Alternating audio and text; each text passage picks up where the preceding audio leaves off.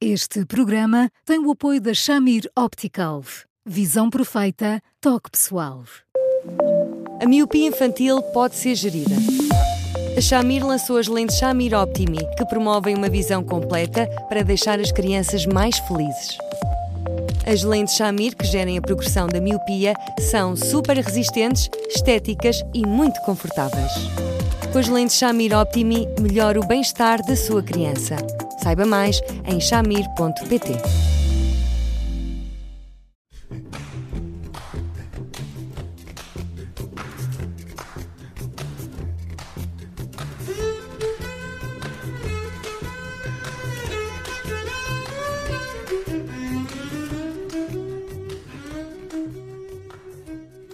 Hoje, no Porque Sim Não é a Resposta, falamos com o psicólogo Eduardo Sá, como sempre, e falamos sobre eh, como as mulheres são prejudicadas na carreira quando se tornam mães. Vamos à boleia uh, de um estudo para falar como acabam por acumular trabalho fora e dentro de casa e sobre os ombros uh, das mulheres e das mães está colocada a pressão social do cuidado com os filhos. Olá, Eduardo, boa tarde.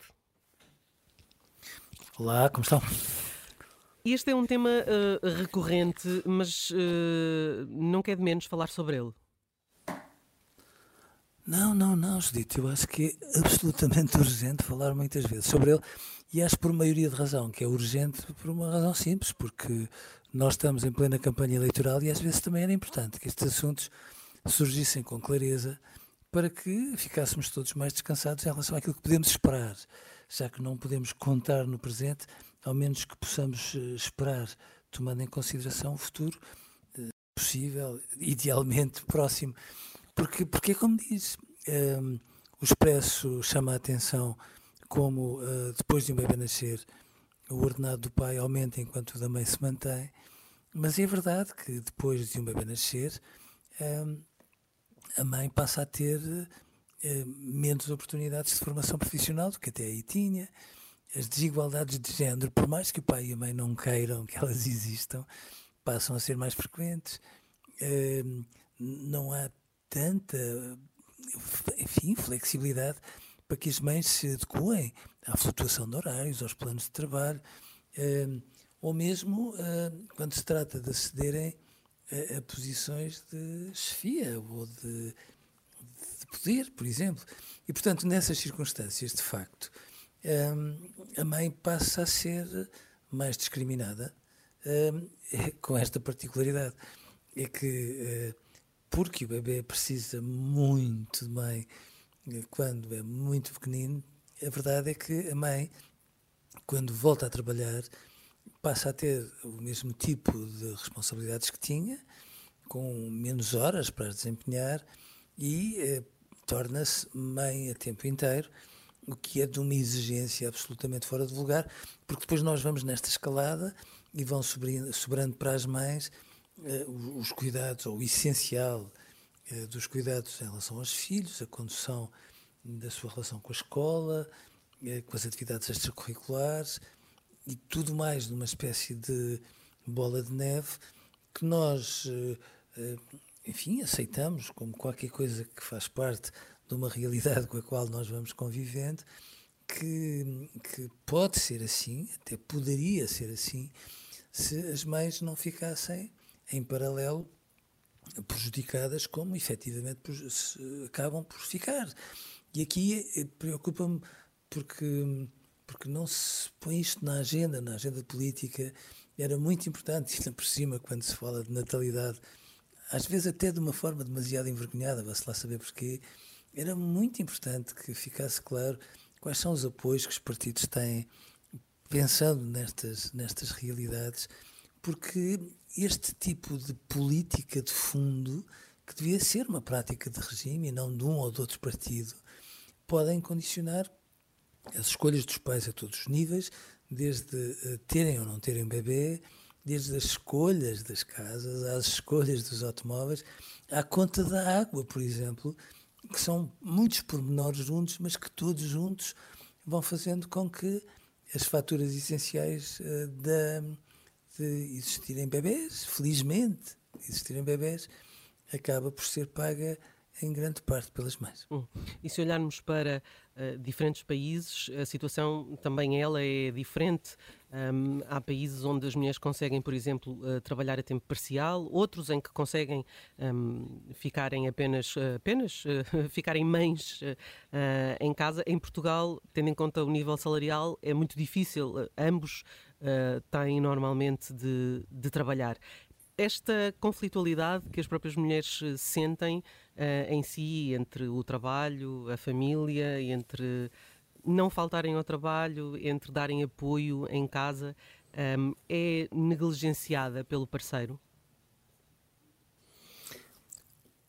Eu não acho que seja negligenciada no essencial, mas é verdade que uh, sobra, em grande parte das vezes, muito mais para as mães este tipo de pressão.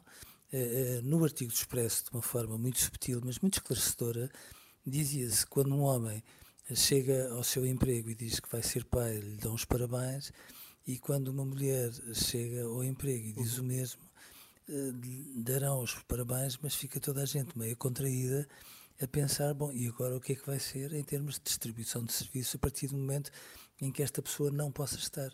Eu acho que, por outro lado, os homens também são um bocadinho vítimas, porque é, aquilo que muitas mulheres deixam de ganhar, em algumas circunstâncias, é compensado pelo acréscimo de trabalho que os homens têm que ter para tentarem manter um nível salarial que lhes permita fazer face a tudo, mais a um bebê. E, portanto, nessas circunstâncias, cria-se aqui, de facto, uma grande discrepância. Sendo certo que muitos homens não têm a sensibilidade de vida em relação a isto, e deviam tê-la, e, portanto, um bebê faz com que uma mãe se sinta muito preenchida em muitos aspectos, mas às vezes muito desamparada noutros. E, portanto, eh, num registro destes, eh, às vezes os bebés ajudam a que um casal se constipe, adoeça e até se separe, não por causa do bebê, mas porque aviva eh, um conjunto de assim, fissuras que se vão acentuando e que com isso fazem com que uma mulher sinta que aquele pai daquele bebê provavelmente não é o exemplo de companheiro que ela gostaria hum. de ter. Acresce isso todos os problemas da falta de creches, uh, enfim, todos aqueles problemas que o Eduardo uh, gostava de ver refletidos nos programas eleitorais sim, dos partidos. Sim, eu acho, claro, claro, porque eu acho que é até vergonhoso, sabe? que se fale da segurança social, da sustentabilidade do sistema e essas coisas todas, e depois ninguém nos explique de uma maneira clara como é que é suposto que os pais façam face ao custo de um bebê. A esmagadora maioria dos casais portugueses diz de forma explícita que gostava de ter mais do que um filho. E eu entendo isso, mas há muitos infantários em Portugal que são muitíssimo mais caros do que universidades privadas. E eu acho que a determinada altura se lida com isto como se fosse uma realidade que não fosse relevante, é uma realidade muito relevante. Bom, e, e de facto é estranho, estranho, estranho, estranho que não faça parte de nenhuma agenda das discussões ou dos debates que temos vindo a observar, nem sequer que não devia ser só por elas, mas nem sequer pelas protagonistas femininas que trazem estes assuntos ao debate uhum. e que deviam trazer com muito mais regularidade para a proteção de todos. Eduardo, hoje ficamos por aqui. Uh, voltamos amanhã com mais um tema. Até lá, escreva-nos para eduardosá.observador.pt. Eduardo, um grande abraço. Obrigada e até amanhã. Um abraço, Dita. Até amanhã.